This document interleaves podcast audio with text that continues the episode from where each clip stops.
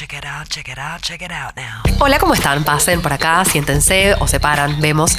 Este es el episodio número 10 de la segunda temporada de Las promesas de Elon.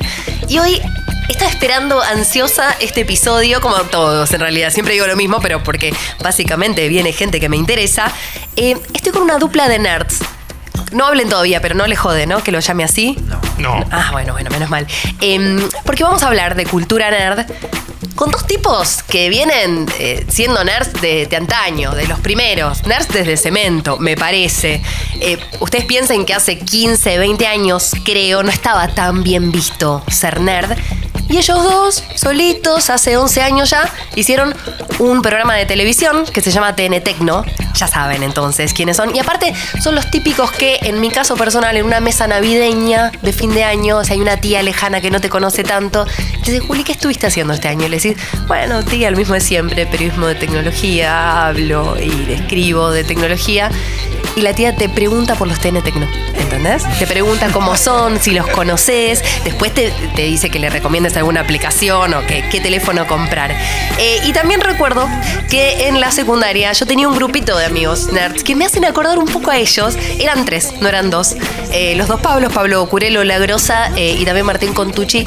Y era así como un grupito de- del fondo que ahora supongo que es un poco más común de eso vamos a hablar, el, el nerdismo en, en la escuela, ¿no? Em, estamos con Federico Birmayer y Santiago Dorrego. Bienvenidos. Apláudanse Muchas si gracias, quieren. gracias. Gracias por venir los dos, porque no es fácil eh, sí que es juntarlos, parece, ¿no? Es raro que, eh, que estemos los, los dos en, en el mismo lugar. Eh, es, eh, de hecho, hay gente que piensa que somos la misma persona, clonada, que aparecen eh, alternativamente. Sí. Y que después, por una truca, a- en el programa, nada, estamos los dos juntos. Entiendo. ¿Y Fede? No, es raro, sí, es raro que, mm, que nos vean en algo laboral a Santi y a mí juntos. Durante muchos años, además, trabajamos en contrahorarios en, en el canal. Entonces, uno a la mañana, otro a la tarde o viceversa. Este, y es raro que coincidamos en el mismo lugar. Este, lo hacemos por vos, Juli. Ay, gracias. Por y uno piensa, porque claro, piensan que son como un matrimonio, que Somos van a todos lados juntos. sí, somos matrimonio igualitario. sí. Bueno, me gustaría eh, hablar un poco de sus orígenes, de dónde viene cada uno y cuándo fue que se unieron para crear TN Tecno, anticipo spoiler alert, que Santi, vos de alguna manera sos el CEO o el, o el productor ejecutivo, ¿no? De, Tengo el cargo de productor ejecutivo. Ok, sí. bien. Pero no, no me robo el cargo de, de creador de- y una idea de Alejandro Romay. Bueno, discúlpame, No, pero todavía. Wikipedia entonces está tirando Sí, mal los datos. la idea fue de es- Santi. Sí. A ver, lo voy a intentar resumir eh, Sí. a, a cómo, cómo se llega a TN Tecno. Los dos trabajamos en Canal 13 desde hace muchos años. Yo cumplo 20 el año Pa. que viene y Santi debe andar por. Sí, también. Sí, 15, yo no yo sé entré en el cuántos. 2001 y me fui después en el 2002 y volví en el 2004. Así Yo que hacía- 2004 hasta ahora, ¿qué son? ¿15, 16? 16 van a ser. Corrido. Yo hacía. fuiste y volviste. En, en Telenoche, yo entré a Telenoche en el 2000 a hacer la columna de tecnología. Eh, Una columna de internet era, era- ¿no? Se llamaba la columnista de internet. el Ajá. corresponsal en internet. Corresponsal en internet. Y me ponían. Eh, partían la pantalla en dos, todo. ¿eh? Salía como bien. estaba. Yo vivía en internet. Qué en el hermoso. ciberespacio. Y Santi era productor. Ajá. Y fue productor de varias notas mías. Hasta que un día. ¿Qué sucedió, Santi? Y un día me ofrecieron un tra- otro trabajo. Y en Telefónica. Iba a Ajá. ser en director de contenidos de Terra. Sí, claro. Eh, en realidad había una, una oferta, un aviso en el diario. Mi hermano me, me acerca el aviso del diario y me dice, Santi, ese sos vos. Están buscando un tipo que haya laburado en web. Yo laburaba, de hecho armé la parte de, de Tenecomar en el canal con su redacción y tenía la gente y todo eso. Siempre como productor, Santi. ¿eh? Siempre como productor.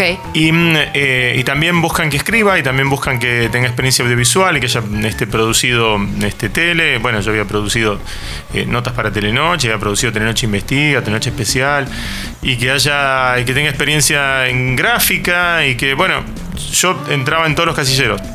Mandé mi currículum, me hicieron 500, nunca estuve en un proceso, porque viste que el periodista nunca está en esos procesos de inducción de empresa No. largos, ¿no? No, Con no. 80 entrevistas y, y te, hacen dibujar a, la, a tu familia. Y bueno, Em, y me hicieron todo eso y finalmente quedé y era el indicado para ese puesto. Y entonces fui al canal y le digo, Carlos, me voy.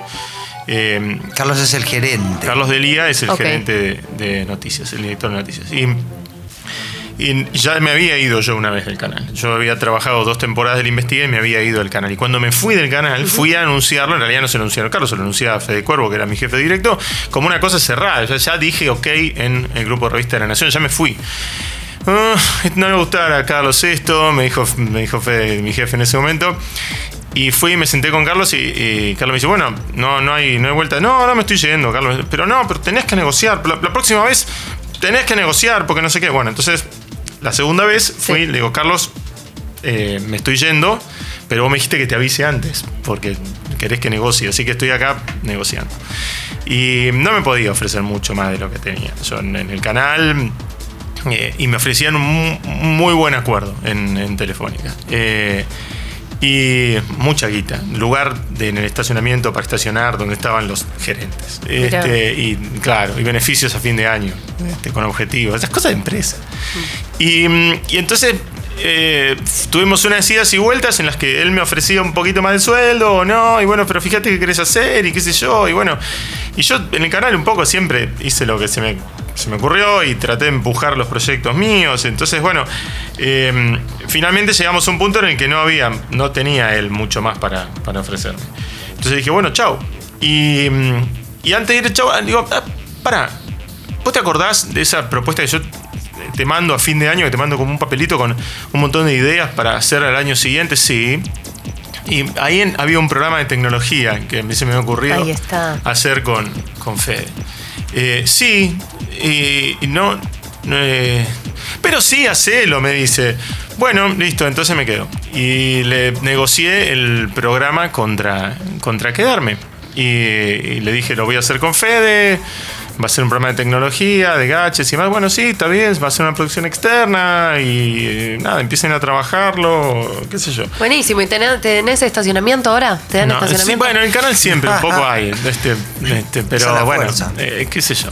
Pero esto, ¿por qué eh, se eligen uno al otro para este proyecto? ¿Cuáles eran sus charlas? ¿De qué hablaban? ¿Hablaban de autitos? ¿Vos coleccionas autitos, yo colecciono Fede? autitos. Lo que pasa es que tenemos los dos la misma edad. Y a la hora de. Santi me producía notas a mí para el Noti, Claro. algunas de tecnología y otras no. De No, de cualquier cosa. Eran de cualquier cosa las notas, notas de noticiero. Sí. Pero en algún momento teníamos una buena charla con respecto a tecnología. No solo tecnología, no fue solo gadget lo que nos. Vos eras el corresponsal de internet y yo trabajaba en la parte de web. A mí siempre me interesaron los temas. A mí siempre me interesó la Pero tecnología. ¿sabes qué pasaba? Era. eh, podíamos hablar de la muerte de Superman y los dos sabíamos de qué hablábamos. Podíamos hablar de juegos de rol y nadie tenía que explicarle al otro que estábamos hablando. Ujú. Podíamos hablar de invasión extraterrestre y los dos sabíamos de qué estábamos hablando. Ahí está el nerdismo. Claro. Sí, había Sí, como un es amor en común por la cultura pop y esas referencias de nerd. Y creo que eso fue lo que hizo. Sí, podemos trabajar juntos, obvio. Pero ustedes ya, y de, de- de más chicos inclusive, escuela primaria, secundaria, ya tenían este eh, perfil de interesados por los cómics, las películas, Sí. buscándose el grupito de pertenencia en, Santi, en es la más escuela. Santi es más el perfil geek. Santi es el gadget, el aparatito, el cosito. Yo en la primaria también lo tuve. Todos los dos jugamos con los jueguitos Nintendo, los dos tuvimos el Atari. No, los Game dos- Watch, el Western Bar. Los relojes con jueguitos. Sí. Eso es obvio, pues es Sí. generacional eso. Obvio. Pero quizás yo tengo, yo tenía más la parte de por ahí de juegos de rol o de literatura fantástica. Yo jugaba juegos de rol también, O de, eh, cine, leía o de cine de terror. Me parece que hicimos una buena, un buen complemento. Sí. ¿Vos pensás que el, el nerd hoy este, incluye literatura fantástica? Incluye a Stephen King. No es el Señor no- de los Anillos. Claro. incluye- Claro, no es solamente, no es solamente saber eh, configurar un teléfono. No, totalmente. Entonces el, el mundo nuestro de las cosas que teníamos en común era mucho más amplio que las cosas tecnológicas. A- aplicaba a todos los conceptos de nerdismo. Entiendo. ¿Y qué llevaban al principio, a los primeros programas de TN Tecno? Que se hacía un un- unboxing. Oh, me eh, que- recuerdo, el primer Sí. comparativo que hicimos, me acuerdo claro que fue, fue el Nokia N95 contra el iPhone. Hermoso. El primer iPhone. 3, iPhone 3, eh, 3G. Pero el tenía, iPhone 3G. ¿Tenía cámara eso o no tenía cámara? Sí, sí, tenía. cámara Sí, ya, fue el iPhone segundo. 3G, entonces. iPhone 3G. Ese fue el primer comparativo que hicimos. Eso me lo recuerdo. No sé qué más hubo en el primer programa. Eh, El primer programa, lo que pasa es que lo grabamos, no lo grabamos en un estudio, lo grabamos en, en Marca Futuro, una, una especie de showroom que había arriba de la Casa de Decoraciones La Europea, eh, que era, te venían armado como una especie de casa del futuro, casa automatizada, qué sé yo. Entonces yo fui y me acordaba de eso porque no sé si no había hecho una nota, yo lo había producido y le dije a los que la administraban, digo, "Mirá, quiero hacer un programa de tecnología. Y necesito un lugar. Entonces, tal, si nos prestan el lugar, por ahí lo mostramos y decimos que estamos grabando de marca futura y les copa y no sé qué. Bueno, y entonces nos abrían ese lugar y entonces usábamos los diferentes ambientes que había en ese lugar. Había como una especie de vidrio, como una ventana donde se podían proyectar cosas. Hacíamos un ranking Eh, de videos de YouTube copados sí. de la semana. Sí, Hermoso. hacíamos Lo que un. pasa es sí. que es muy incipiente, 2008 es eso, no era el YouTube de hoy. No. No. YouTube No. empezó en 2006. Entonces era, era como novedoso, estaba bueno que alguien te lo mostrara. No había internet en los teléfonos en aquel momento, o había, pero era me- totalmente incipiente, no, no era el audiovisual de hoy. Claro. Este, hoy los celus son computadoras de bolsillo, no son celus. En aquel momento Sí. eran celulares todavía. Empezaban a sacar fotos aceptables, no más que aceptables. Estamos grabando el último episodio de la segunda temporada de Las Promesas de Elon y también estamos dejando atrás una década.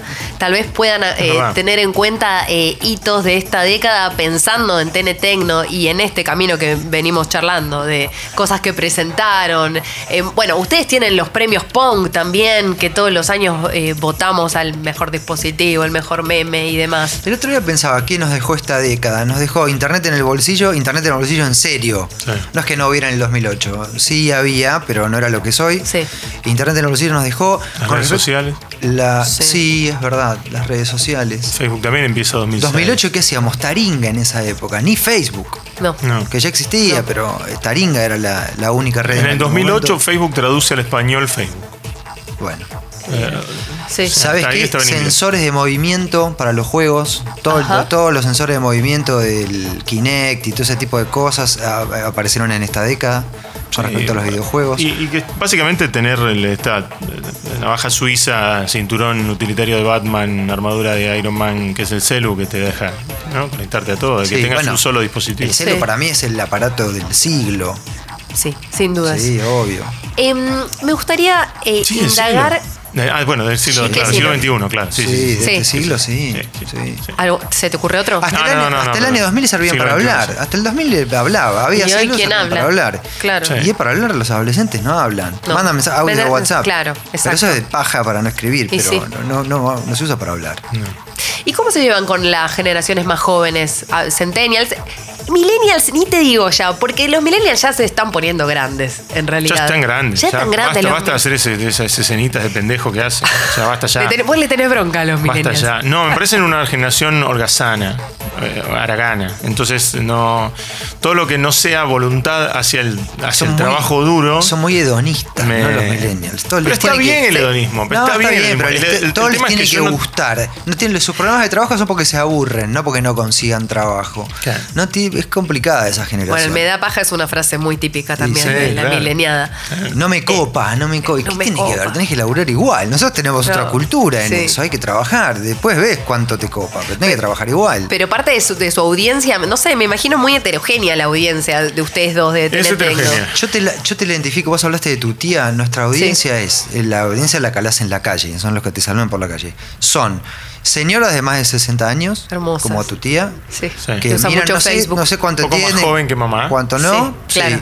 Gente grande, grande, de pelo blanco, jubilados, esa es nuestra audiencia, y eh, pibitos chiquitos, ponele un sub-16, que son los que vemos en la Comic Con. Los Centennials.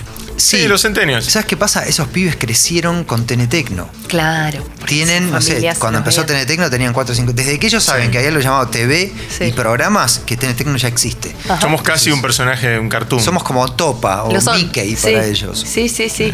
Nos lo dicen en la Unos Comic Con. foquitos. Ajá. de hecho, es el único lugar en que nos sentimos realmente famosos es en la Comic Con, en los Sí, pasillos de Comic. Con. Claro, la Comic es un Con es una momento, qué lindo. Somos Lennon y McCartney. Muy bueno. ¿Quién es Lennon? y quién- bueno, vos sos O Lennon, Mickey Fede, y vos McCartney. Goofy.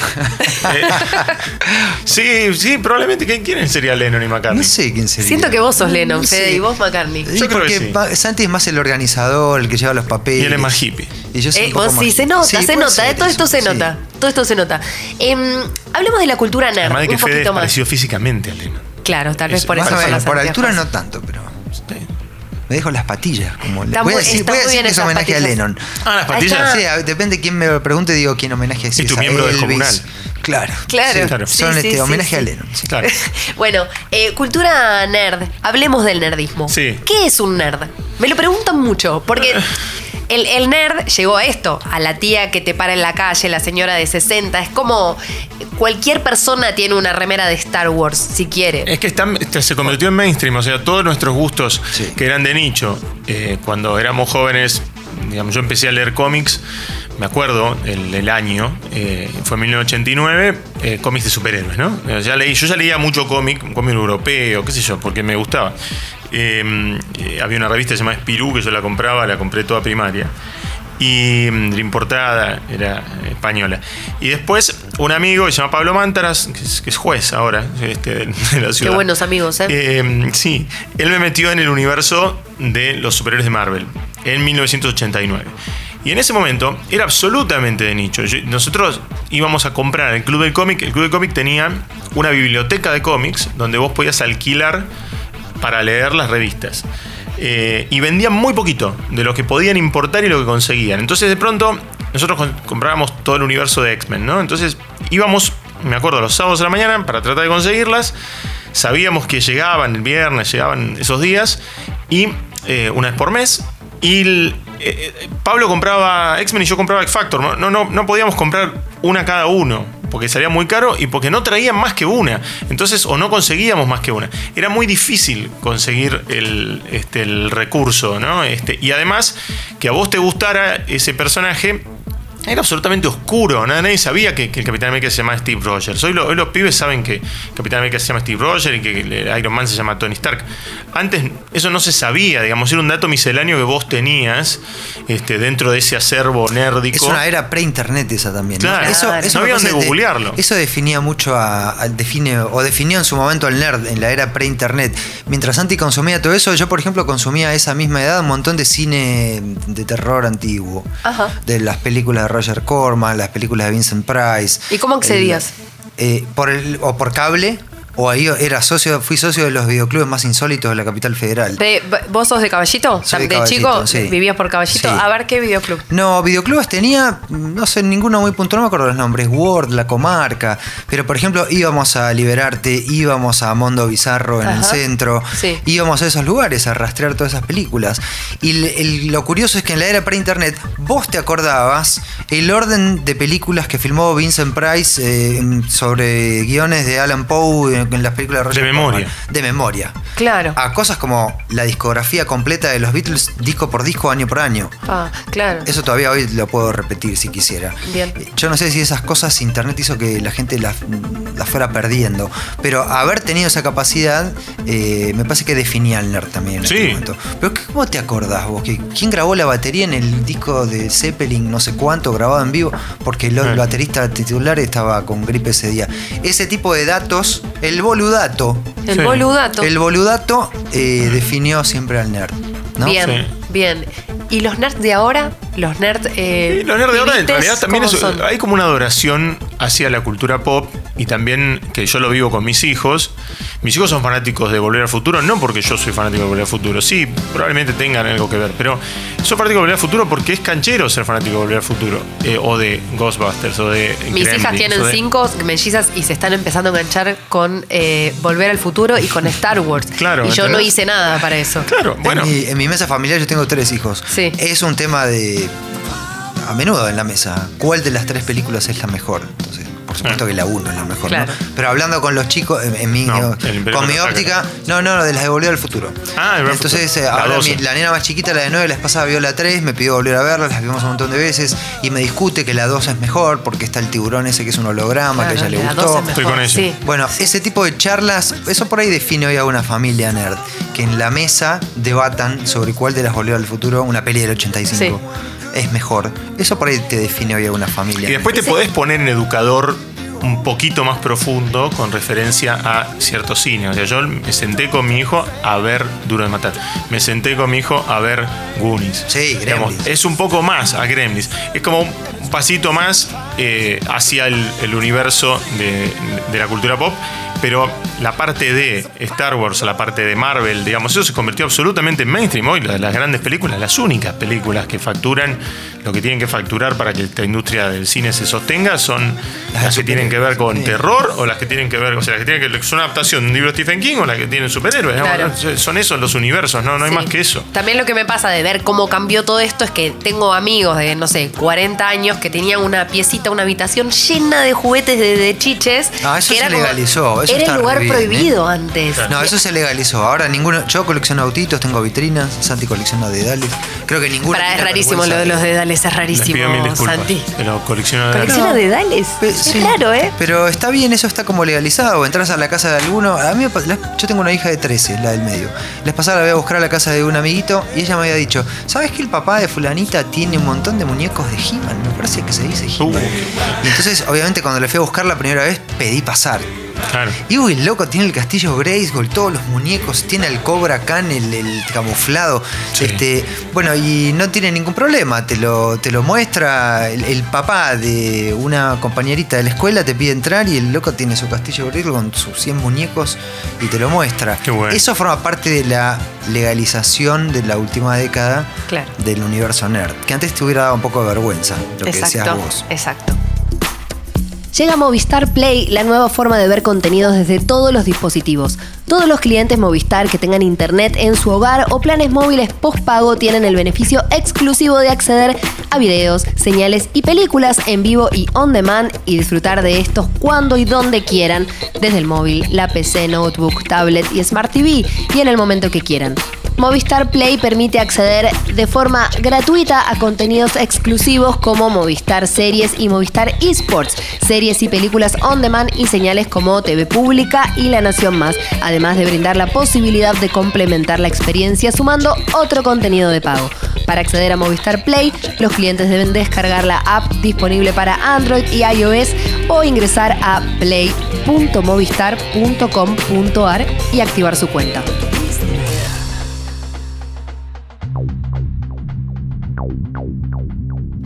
Eh, ¿Y ustedes siguen a nerds? Nerds, nerdas, viste que, que hay que. Nuestro nerd favorito es Elon Musk, el que le da nombre A a, mí este no. programa. Uh, a mí es mi favorito, bueno, me encanta. me, me abrís, me da pie. Me da pie. Ah, Hablemos de Elon Musk, Me gusta entonces. Elon Musk. A ver, lo más me parece un gigantesco vende humo. Sí, me Genio o Parece un- impostor, arroba Capitán Intriga en el primer episodio Sí. de, de este podcast dijo, vos tenés que preguntarle a todos los entrevistados si es genio o impostor. Algo que no hicimos, pero no importa, me Puede parece ser que da genio preguntárselo. E impostor. Yo creo que es un genio e impostor. O sea, hay, Sí, que ser, ambas, hay que ser. sí. hay- puedes ser un impostor. El que, genial. no, el que no era nerd era Steve Jobs. un Steve impostor Jobs genial. no era un, nerd. impostor genial. Un impostor genial, bien. ¿No era nerd? Steve decís, Jobs Steve no era Jobs? nerd. Bill Gates fue siempre mucho más nerd que, que Sí, Steve sin Jobs. duda. Sí. Bill- lo que pasa es que a mí, Bill Gates me parece uno de los grandes cerebros contemporáneos con los que hemos convivido. Está más allá de nerd, Bill Sí. Gates. Me parece el, el más importante de todos estos que estamos nombrando. Y lo que tiene Elon Musk es que el humo que vende es muy atractivo, es muy todo lo que hace está bueno, todo lo que el Sí, tipo sí, muestra. no puede poner a la venta sé un si es lanzallamas. Eso- pero- o sea, pongan a la venta Claro. un lanzallamas de- Esa- a mí que me gustan mucho los autos. Les pasaba sacó esa camioneta, una pick-up Sí. eléctrica, que todo el mundillo Sí. de los periodistas de autos estaba indignado. Claro. Me parece que rompía con los códigos del diseño. A mí me parece genial, quiero tener una camioneta de esas en mi garaje Sí, ahora. que se escapó de Mad Max. Sí, espectacular. No, de Buck Rogers es esa Sí, camioneta. lo peor, de series más de, de de invasión extraterrestre. Pudo haber venido en la nave de los alienígenas. Este, me parece genial. No sé si es verdad o no. No sé. De No hecho, sé cuando, si la es probó, verdad. cuando la Sí. probó, le, le pegó un palazo para ver Y la que- rompieron. Sí, la la rompió. Sí. Bueno, cuando, hizo la prueba de los túneles esos que, que quiere hacer con, con esa especie de tren de alta velocidad, Sí. un túnel y está demás, Hyperloop. este, el Hyperloop, eh, también estaba todo mal, mal hecho, todo mal revocado, y las vías, Bueno. lo- la- las ruedas se salían, no podía ir a más de 60. Yo te doy dos Pero- ejemplos. A Bill Gates se le colgó un Windows, no me acuerdo cuál, se le tiró pantalla azul en el medio de una presentación. ¿Y por qué a todos le puede Y pasar? a Samsung, Samsung, que es hoy uno de los gigantes de la Sí. tecnología, presenta teléfonos como el Fold, que se le rompió cuando se lo dio al primer periodista. Te tiran antes. Sí, y Steve Jobs tenía la fama de que si había un error en su presentación, volaban cabezas. Sí, sí. Ese es el, el- el mito un poco, ¿no? Sí, sí. Fede, Para mí esto un. yo no soy tan Es fan mala de Steve prensa. Jobs. no. Para mí está medio sobrevaluado Steve Jobs. Pero bueno, qué sé yo. Una Sí, un empresario salvaje y genial. Sí, era Pero- un gran capitalista que gran comía capitalista. semillas y era vegano, Sí. pero él- qué sé yo. Y si de pronto van a una feria de tecnología, van a hacer alguna cobertura a algún lugar del mundo y lo ven pasar a Elon, ¿qué le dicen? Qué buena pregunta. Tal vez Es un buena, abrazo, buena, puede buena, ser, puede ser un abrazo, buena, es buena, un choque, high five. No sé, what's next sería. What's next? Ey. Quiere que me tire humo en vivo. Claro. Eh, no, Tire esa es la pregunta. ¿Qué, qué sigue? Sí, ¿Con sí, qué sí. seguimos? Porque lo que tiene es que. Sus revelaciones o las cosas que le vende son asombrosas, ¿no? Está bueno que alguien hoy te sorprenda. Todo está visto y todo, hay spoiler de todo, no hay nada que te sorprenda. Elon Musk te sorprende. Me cuando- gusta. es un buen concepto. Sí, no, es ¿no? cuando, aparte, digamos, hay- hay- tiene una cosa de escala también. Cuando ves que un tipo hace estacionar cohetes así, los hace parar, los hace bajar Uh, y los hace estacionar así de, de dorapa a un, a un cohete. Y bueno, así Uh, es re la dimensión oh, desconocida, oiga, claro. eso. Sí, ¿viste? sí. Ahora, ir a vivir a Marte, qué sé yo. Nah, Esa es eh, mentira. Pero tiene que empujar, Quizás pero está bien, pero está bien que haya un loco que empuje para adelante. Eh, Jeff Bezos también empuja para adelante, pero es más, más conservador en ese sentido. Es más conservador. Eh, está bueno que haya un, un científico loco. Es como un villano de Bond. ¿Qué sé yo? Es- Sí, es un villano de Bond, es re villano de Bond. Que es O sea, una si- si ciudad si, acuática, mañana, si mañana nos enteráramos que el tipo tiene una, una civilización este, Acuática, sí. acuática perfecta donde, donde refina la- la- los, este, lo- tiene como una especie de sexo Sí, único y que además a los empleados infieles los tira a jaulas de tiburones. Claro, ¿no? y tienen branquias. Sí. Y yo qué sé, ¿lo crees? Sí, ¿Lo crees? obvio, ¿Lo crees? sí. Qué bien, muy Es bien. probable. Él y Putin, los dos son villanos de Claro. Bond. Miedo. Escaramanga. Sí. Está muy bien. Bond nos ha unido mucho, ahora que pregunto. Sí. Eh, Nos quedan algunos eh, pocos minutos de, de episodio. No, ya se estaba- fue, Se estaba pero- poniendo bueno y justo ahora. Sí. Em, vicios nerd. Todos. Los quiero todos a- acá en esta mesa. qué sé yo, yo todavía tengo ciertas cosas que me, me gusta que haya todavía cierto costado nerd que no esté completamente aceptado, ¿viste? Porque está todo aceptado. Vos, vos podés ser fanático, te podés vestir de, de- de- Elrond, del Señor Anillos y caminar por acá por allá, nadie te va a decir nada. Pero todavía hay cosas que están como en el borde, ¿viste? Por ejemplo, no, qué sé yo, el- mi gusto eh, y fanatismo por eh, los lentos ochentosos, digamos, es polémico. Es polémico y la gente no le gusta eso, no le, no le gusta que me guste eso. Claro. Bueno, Eh, porque se va actualizando Claro, también la claro. audiencia. Por ahí llega, dentro de dos años, por ahí les llega a la gente eso. Pero eh, yo soy, por ejemplo, disfruto que haya un enfermo que, que hizo una aplicación con la programación de FM Horizonte en el celular. sos muy retro, Entonces, claro. claro, escucho y me, y me gusta escuchar que tiene la barrida, ¿no? Que con la cancioncita. Eso es. Apegadito, Pasa que apegadito al pasado. Yo tengo con, con la música también, por ejemplo, yo consumo iPod Ajá. y iTunes offline. ¿No? Como esto es un rasgo obsesivo que los nerds lo tenemos de. Yo tengo mi- todo catalogado. Tengo, colecciono autos, tengo mis vitrinas catalogadas, tengo los libros puestos así, las películas puestas, todo lo catalogo. Y me gusta usar el iTunes en la compu, comprimo CDs, todavía los que quedan en casa que sin comprimir los comprimo y los ordeno los tengo y los mantengo, les pongo la tapita y les pongo todo. No, ya sé que está todo en Spotify, pero Spotify le quitó enigma al mundo. A mí me gusta tenerlo, verlo, saber que tengo, escucharlo y escucharlo. El objeto físico todavía es una cosa que Sí. representa a la generación X, que somos nosotros. Sí. Seguimos siendo obsesivos del, del- De lo del- físico. de lo Y el físico. i- y el me compré una grabadora de Blu-ray. Me compré una grabadora de Blu-ray para eh, grabar Blu-ray y tener cosas. Por ejemplo, ahora. Un anaquel de películas. Claro, les voy a grabar el Mandalorian. Por ejemplo, se los grabo en un, en un par de, de Blu-ray, Qué se los bueno. doy. ¿Cuánto tiempo, no? ¿Cuánto tiempo el fin de semana? Uh, eso lleva un montón de Lleva un tiempo. montón de tiempo. Y aparte digo, no, voy a comprimir un disco de Babasónicos. ¿Cómo no lo tengo comprimido? no, Spotify, no voy a usar Spotify. Claro. Me lo voy a comprimir. Prendo la compu para comprimir el disco. Me debería llevar 8 minutos hacerlo. Sí, claro. Dos horas y media. Porque en el medio hice otras cosas, en la compu, perdí Pero, tiempo. pero- pero está todo ahí, está, es más fácil. a mí, Pero bueno. no, no me Tienen sus, rincones, entonces, sus rincones nerd. Ay, Sí, claro. Obvio, en nuestras casas. Sí. Teniendo hijos es más complejo, pero nuestros hijos crecieron al abrigo de nuestras obsesiones.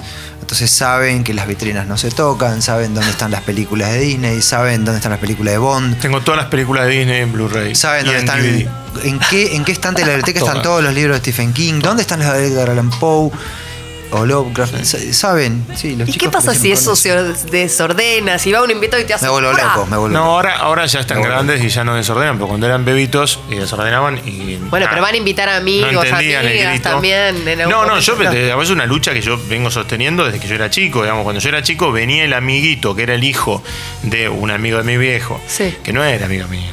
Pero viste que te lo imponen, se mandato. amiguitos, qué sé yo. Y, y venían amiguitos quilomberos. Sí. ¿Viste? Por ejemplo, me acuerdo de los hermanos Silling, Esteban y Fernando Silling. Ahora es, uno es el marido de, de esta piba, ¿cómo se llama? La de, publicidad de shampoo, eh, Pantene. Eh, Lali, sponsor. no, no, no. Eh, Klosterboer. eh, Klosterboer, el marido de Klosterboer. Bueno, em, y venían estos mellizos y Ajá. rompían todo. Y rompían todo, daban vuelta a todos los juguetes, los Playmobil, los muñecos. Qué nervios. ¿no? Ah, Para vos. Dios, Dios, Dios. y los sacaba, ¿entendés? Y tenían, deben tener tres años menos que yo. Eh, era muy, muy estresante. Muy estresante. De ahí en adelante. Los nuestros hijos no tienen tanto apego a lo material, ¿no? Me parece. La- al objeto físico me refiero. No, porque es otra generación. Está todo online, ¿no? Todo Tienen el celu como un pedazo de su cuerpo, entonces está todo claro. ahí. Está todo a lo online. sumo guerrean Nosotros con vos. también igual, ¿no? Un poquito lo tenemos como una parte de nuestro cuerpo. ¿Qué el cosa? celu. Sí, el celu, Sí, sí. pero nosotros mantenemos lo que decía Santi de la- los ob- el objeto físico. Ajá. Toda la colección de películas de James Bond, todos los libros de tal cosa, todos los álbumes de figuritas de la infancia o los que encontraste en lo de tu mamá, Sí. las revistas Patolandia, no, la- las tenés, las mantenés. Sí, el objeto. Nosotros las lindo. man- el objeto nos sigue gustando. Acumulador compulsivo. Acumulador, Sí, una cosa como cultura otaku, ¿no? Como de- del coleccionismo. ¿Qué sé yo? A mí Sí. me cuesta, pero me, me desprendo de cosas a veces porque tenés que desprenderte. ¿no? Hay que hacer racias en las casas. Sí. El otro día veía en mis casas todos los pop de mis hijos. Ya no le dan bola a los pop. No dan dos bola. años con dar bola. Los chicos, es hora de ir a venderlos. ¿Eh? ¿Qué? Tampoco tienen esa cuestión de, che, hay que ir al parque Rivadavia a vender todo claro, esto ya ahora. al Parque Rivadavia nosotros. Sí. A vender todo ahora, las estampillas, todas las boludeces Sí. que coleccionamos, las estampillas, las cajas de cigarrillo, la- todo lo que se coleccionó en algún momento, en algún momento en el Parque Rivadavia, psh, se fue. Se vende. Era lindo, ¿eh? No saben hacer Y eso, aparecían no. los skinheads a veces en Parque Uh, Rivadavia. sí, no sé Marcelo si viviste Escalera. esa época. Sí, claro, éramos adolescentes. Sí. Sí. También me gustaría saber cuáles son las preguntas más frecuentes que les hace la gente en la calle, en las redes sociales. No, te la puedo Esto decir de ya. qué celular si- me compro. La, pre- la pregunta emblema es ¿cuál es el mejor celular? La pregunta ¿Y vos qué decís? El iPhone. Eh, pero es carísimo. Bueno, ¿qué me preguntaste vos? Ok. Claro. O qué qué celular Entonces- usás. Y yo, este. ¿Y por qué no usás el de la manzanita? Porque no me lo regalan. Claro. Igual siempre recomendamos, cuando te preguntan precio producto, siempre hablamos de Motorola, nosotros. Sí. No, Motorola lleva muchos años liderando lo mejor de relación precio-producto. Bueno, depende de la etapa, ahora viene el Catel barato, depende de la etapa. Pero ante la pregunta, ¿cuál es el mejor celular que hay? Y el iPhone 11. Ok. ¿Alguna otra pregunta?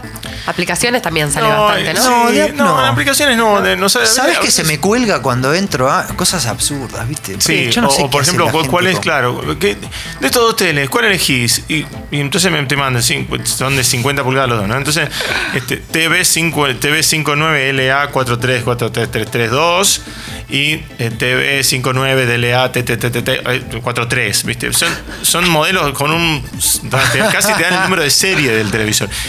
Y los dos son de LG, ¿viste? Y yo qué sé, no sé, no, no, la verdad es que no lo sé, señor. por con redes sociales, ponele típica.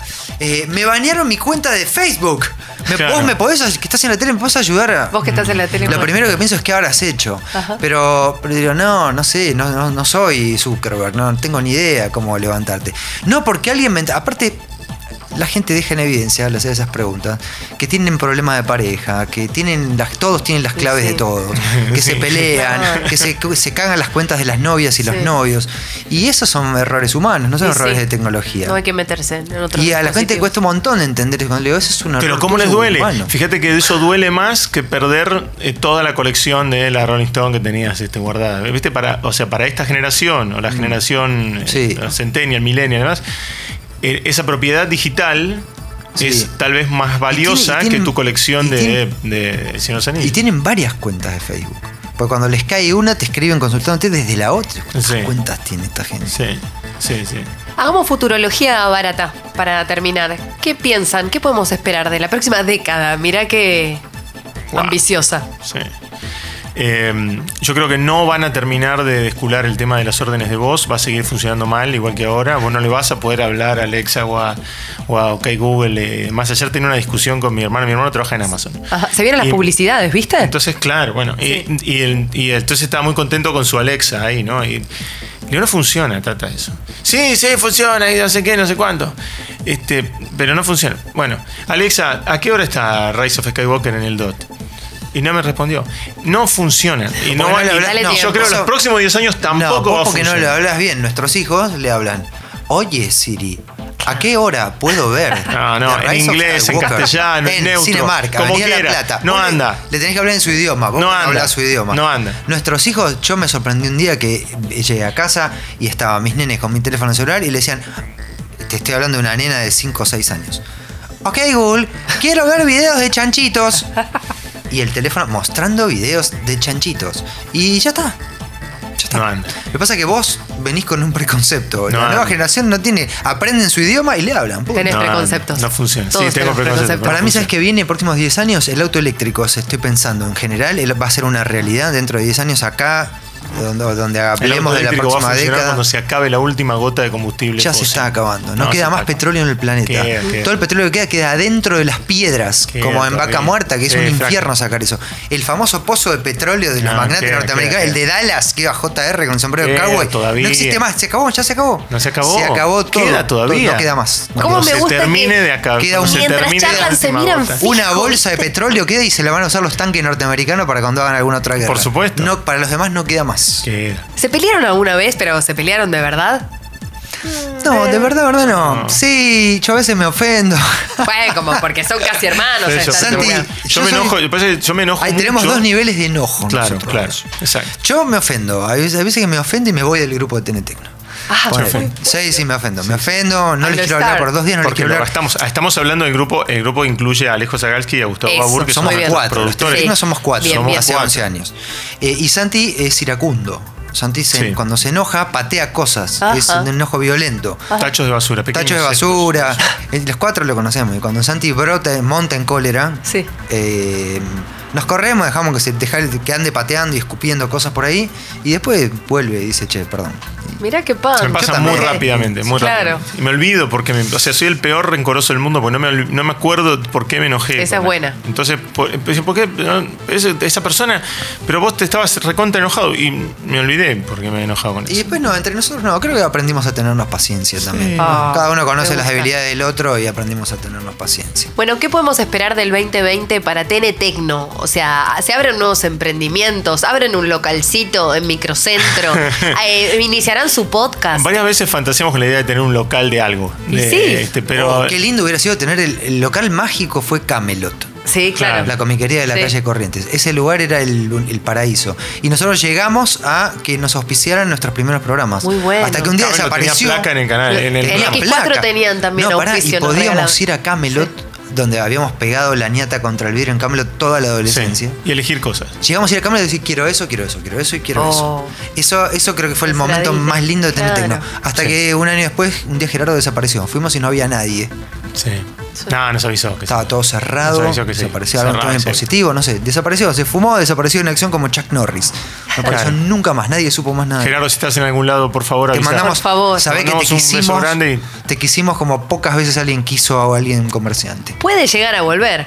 No Siempre, sabemos. sí. No Debe sé, estar pero en Mercado viven. libre vendiendo cosas con otro nombre. Sí, en las sombras, en la ciudad esa prohibida de ir. Camelot, ¿sabes que tenía? Mira, nosotros los dos viajamos por el mundo mucho. Sí. Camelot, la diferencia con una comiquería norteamericana es que Camelot tenía todo de distintas épocas. Vos vas hoy a una comiquería de New York y tenés lo que salió en la temporada 2019. Claro, a lo sumo una resaquita del 2018. Camelot tenía del 77 en adelante lo que se te ocurra. Claro. Eso era Camelot. Me hubiera encantado tener un Que negocio se les cae la baba cuando. Sí. sí. No, cuando Bueno, decís- Alejo fue empleado de Camelot. Muy bueno. Alejo fue empleado Era un minion de Camelot. O sea, tenemos nuestro, bueno. nuestro equipo, tenemos a un, un hombre que fue minion de Camelot. Y campeón en Magic, ¿no? Viajó Y a fue Japón, campeón de Magic, del- sí. del Dos veces, Tenemos- dos veces él colecciona dedales, yo autitos, el otro es campeón de No entiendo Magic. lo de los dedales. Salvo Gustavo Babur, que es, que es un Adonis, un chico que se dedica al deporte y a Claro. cultivar su cuerpo, a diferencia de nosotros. Este, tenemos todos, los cuatro Tenetecno, tenemos a nuestro costado. Sí. Bueno, van a hacer fiesta el año que viene también. Siempre. ¿Se Sí, celebra? todos los años. Todos los siempre. años, siempre. Ok. La fiesta de Tenetecno. Tenés que venir, pero tenés que venir vestida de batichica. Yo- es mi sueño eh, hacer cosplaying. Como que nunca me lo ¿Nunca tome muy en serio. De Luisa Lane, sí, re da Luisa Lane, Julio. Sí, dale, Luisa Lane. Bueno, Luisa yo Lane. me gustaba mucho Luisa Lane. Bueno, puede ser el año que viene. Pero con una producción en serio. Nosotros queremos porque- que los referentes de las empresas, ponele, viene el director de Samsung, viene el director de Sony, viene. Claro. Queremos que vengan esa gente que venga Uy, vestida de linterna ¿Lo verde. ¿Puedo Sí. ayudar? Eso es lo que queremos. Me Sí. gusta. Pues vienen y se divierten. Y yo le digo, ¿y vos cuándo te venís de Stone Eh, tendría que venir, dicen. Pero les- para mí tiene que ser en noviembre, no en diciembre el Sí, encuentro. Porque en bueno, diciembre nos toma como con mucha cosa. Es que nos vamos olvidando. En realidad el aniversario es en noviembre. Pasa que Sí. nos vamos olvidando y lo El terminamos 18 de noviembre es el cumpleaños. Sí. Bueno, voy a ir preparándome. Después Sí, les pido por algún favor. dato. ¿Cómo lo seguimos a TN Tecno, ustedes, todo? Yo soy arroba Tilo, el señor es arroba Bimayer en redes, eh, en todas las redes. Nuestros programas está en Rabioso HD en youtube.com barra TN Tecno. Todos los capítulos, desde el primero. Es lo, esa es otra cosa que un nerd actual no entiende lo que es para un nerd de la generación anterior como nosotros.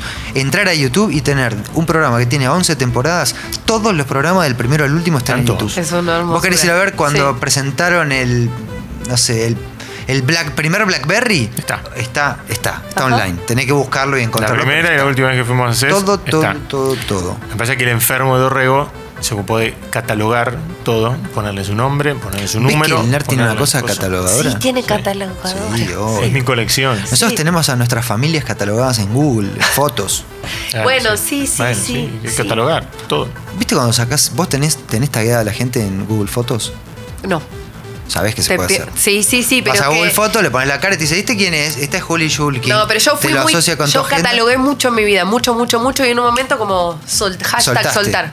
Mm, No. claro. Yo era como ustedes Yo y después eh, ahora. ahora. tengo otro tipo de, de, de talks también, ¿no? Porque es un talk. Un Sí, poco, claro, es un toque. Qué lindo ¿no? es catalogar fotos. Me encanta tener a la gente catalogada a mí. Claro. Hubiera sido un buen bibliotecario yo. Claro, Todavía estás a tiempo, si querés. No, Hay una está. carrera para explorar. Es un cambio de vida que me amerite que me venga como una novia como Ingrid Grutke, ¿no? Que tuvo Uh, una vez un novio Grutke. bibliotecario, pero Sí. este, no, estoy bien así. Y también tuvo otro estafador, pero bueno, me gusta que vaya. La mina va, va, va, claro. Qué bueno. qué gran modelo que tuvo un novio bibliotecario, esa fue la revancha de los nerds. Claro, Claro. exacto. Cuando esa chica tuvo un novio bibliotecario, eso fue levantar la bandera nerd para orgullo de todos. ¿Cuánto que aprendimos en este episodio? Y estoy recontenta porque es el último de la segunda temporada, ¿entendés? No, Qué bueno, lástima que hace 11 años que hagan TN Tecno porque era, era de Hagamos 10 de todos 10. los años el último. Me parece espectacular. Y van, ustedes van a volver a hablar solo de, de Elon Musk. O Bueno. Elon, como le quieran decir. Bueno, Yo le digo Elon. ¿cómo no? ¿Está bien? Tiene un entretejido bárbaro Elon Musk. Por eso. Hay un documental, voy a tirar el último boludato. Hay un documental que se llama Who Killed the Electric Car. Sí. No sé, no creo que esté en Netflix, pero en, la- en- en piratería Lo encuentran. ¿Quién sí. mató al auto eléctrico? Es un documental viejo, debe tener por lo menos 12, 15 años, que cuenta sobre los primeros autos eléctricos que hizo General Motors a mitad de los 90, comienzos de los 90, que andaban muy bien y que por un complot de las petroleras los sacaron de circulación, los retiraron a los dueños que los tenían y desapareció. Y en, en ese documental aparece Elon Musk cuando todavía era medio pelado, antes de hacerse el injerto de Cuando pelo y de, y todo, Claro. cuando él empieza con el proyecto Tesla. Mm. Cuando cae General Motors, él empieza con Tesla. Vamos a Este, buscarlo Como ya. los orígenes, Sí. antes de ser el actual Elon Musk. Hermoso. Voy a catalogarte, Martín Mesuti, arroba MMMesuti, doble T. Es dificilísimo de encontrar, Martín ¿Qué Mesuti. Estamos eso? tratando de cambiarle el usuario, pero es difícil, es difícil. Yo que mi usuario es arroba Bimayer con W y con Y. No es difícil, pero tiene una W y una Y y la gente muere. Y lo influencer tener doble. Z, cosas así. Ok. Y bueno, qué sé yo. Estamos en arroba escucho Congo, la casa de este podcast. Yo soy arroba chulquinet en todas las redes sociales. Eh, y bueno, me gustó tenerlos. ¿Me ayudan un poco Gracias, a ordenar mi casa? No, o sea, no mis cositas, mi casa. ¿Me ayudan a mesa. ordenarme? Obvio. Sí. Mira que vamos y tiramos también, ¿eh? Me gusta. Santi es re maricondo. Con, él tira. Yo ordeno, Santi tira. Entre los dos te Me solucionamos gusta. lo que sea. Mari Tecnocondo.